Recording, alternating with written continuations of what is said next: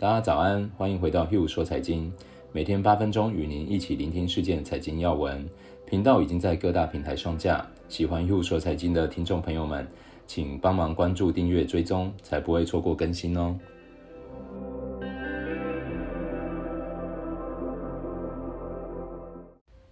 大家早安，我是 Hugh，今天是十一月十三号，礼拜五。今天外面天气比较湿冷，会下雨，大家出门记得带雨具，多加点衣物，能的话带一条围巾，有风的时候遮住一下脖子，不要让自己受凉哦。今天的节目我们一样分三个阶段，第一个先快速带大家看一下昨天的欧美股市状况，第二个我们看一下一些经济学家或分析师对市场的看法，第三个我们就来看看不是赖谁才是通讯业的霸主。昨天美国股市收低。因为新冠病例猛增，加剧了更严格防疫措施的担忧，并且进一步刺激前景黯淡下，经济复苏可能会更加迟缓。标准普尔五百指数一度下跌一点五个 percent，能源、大宗商品和银行类股领跌。美国新冠病例再创纪录新高，新增死亡人数达到五月份以来最高水平。纽约市正在为再度关闭学校的可能性做准备。芝加哥也建议市民在非必要情况下不要外出。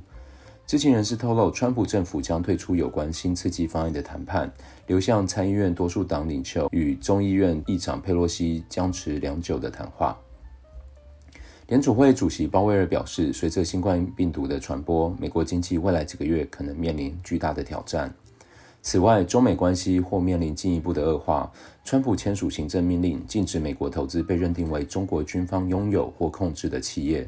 昨天标普五百指数下跌一个 percent，收在三千五百三十七点；道琼工业指数下跌一点一个 percent，收在两万九千零八十点；纳斯达克综合指数下跌零点七个 percent，收在一万一千七百零九点；Russell 两千小型类股指数下跌一点六个 percent，收在一千七百零八点。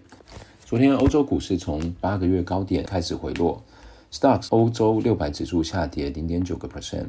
富时一百指数下跌零点七，DAX 指数下跌一点二。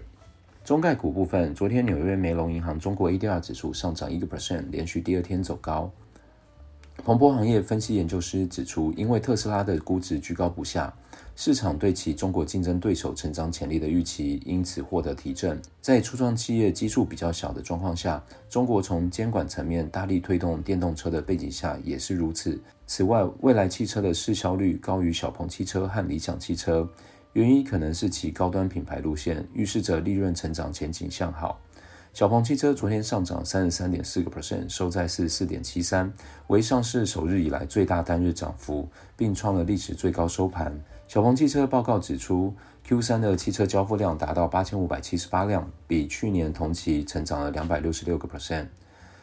蔚来汽车昨天上涨十二点一个 percent，收在四十八点三，再创新高。理想汽车上涨二十七点三，收在三十一点七八，为八月份以来最大涨幅，创历史收盘最高价。拼多多昨天上涨二十点四个 percent，收在一百三十四点二一，为二十六个月以来最大涨幅，并创历史新高。因为其公布第三季营收一百四十二亿人民币，同比成长八十九个 percent，优于分析师们的预估。阿里巴巴连续第四天下跌，收在二六四点三一，是八月二十以来最低价。阿里巴巴的报告指出，双十一购物节销售额已达到七百五十亿美元。分析师说，这是中国消费者活动在疫情疲软之后反弹的积极信号。接着，我们来看一下一些经济状况。欧洲央行称十二月会议延长特殊刺激工作可能合乎情理。基于 Morgan 管理公司下调了对未来十年交叉资产组合回报的预测，并暗示长期基础组合六十四十的配置将经历更多磨难。高盛二零二一年汇市投资策略是看多澳元和加元，因为认为全球经济复苏前景利好周期性资产。美国首席传染病毒学家福奇认为，鉴于疫苗眼前发展迅速，新冠病毒不会再是长时间流行了。听完数据与经济状况，我们一起来看看我们整理的资料吧。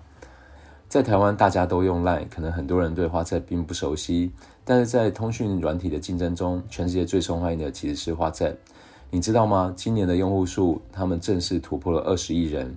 也就是说，全球每四个人就有一个人用 WhatsApp，这是一个相当大的数据哦。如果把时间推回到六年前，当时 WhatsApp 的活跃用户只有四点五亿人，谁也想不到到现在会有这样的成长性。当时只有 Facebook 看出它的发展潜力，用当时看起来非常离谱的天价一百九十亿美元收购这间不到一百人的公司。当时很多人不认同这样的溢价收购，认为 Facebook 买贵了。但就像一一二年 Facebook 收购 Instagram 一样，Facebook 不仅成功挖到了一颗钻石，也阻止了一个可怕竞争对手的诞生。事实上，如果用 Line 现在的用户和市值来推算，Facebook 收购 WhatsApp 实在太划算了。未来假如有机会的话，我们会花一点时间来探讨这些收购案的价值。不过，我们还是先讲回今天的主题。WhatsApp 这次主要是推出了支付功能，选择测试的市场是拥有四点五亿网网络人口的印度。这四点五亿人口，其中有九十六个 percent 的通讯用户在传讯时会先使用 WhatsApp。这样算下来，印度使用 WhatsApp 的人数已经整整比美国人口还要多。这代表他们绝对有足够的资料和经验去打造出适合的支付体系。当然，这一次比较美中不足的是，印度基于政策考量，第一阶段只开放了两千万用户登记。两千万比上四点五亿，比率还是很低的。但随着限制开放，在推广上绝对不会是问题。如果 WhatsApp 成功了，将会有非常令人兴奋的发展空间。为什么呢？我们只要看一下台湾和中国的市场趋势就会知道了。台湾的支付市场竞争非常激烈，像街口支付就投入了非常多的心血，推出各种折扣吸引用户。欧付宝或是各家银行推出的钱包，则有许多金融机构的资源支持。但是通讯用户基数最大的 Line 一推出 Line Pay，就直接攻占了市场第一名。在中国，阿里巴巴的支付宝交易额现在还是占据了一半以上的市场，但是腾讯的微信支付已经打下了个人用户的宝座。这些经验都证明了海量的通讯用户再加上行动支付等于胜利方程式。相信只要解决各国政策上的疑虑，找到双赢的营运模式，拥有二十一户的华 sap 很快就会在支付领域急起直追。这对 Facebook 当然是一个好消息，因为被纳入 Facebook 旗下之后，WhatsApp 的营收贡献并不突出。五年前，Facebook 的广告业务占了营收九十五个 percent，到了去年，数字不降反升到了九十八点五。虽然一部分要归功于 Instagram 的高速成长，现在 Instagram 的贡献占总营收已经可以达到四分之一。研究机构甚至认为，不久的将来，将会有一半的营收来自 Instagram，但是这样只是平台间互相合作，业务来源仍然集中在广告这个类别。鸡蛋该怎么分散？我相信也是 CEO 在烦恼的。就像我在十一月三号的 Podcast 有介绍，LVMH 集团多角化的经营有助于企业长期稳定发展。为此，Facebook 今年就针对 WhatsApp 的服务有许多动作。十月宣布七月版将开始收费，提供讯息代管服务。同时，因为看见电商潜力，推出城市内购买功能，触角伸向电商，与今年五月推出电商平台 Facebook Shop 加强连结，使企业透过 Facebook Shops 在 WhatsApp 上销售产品。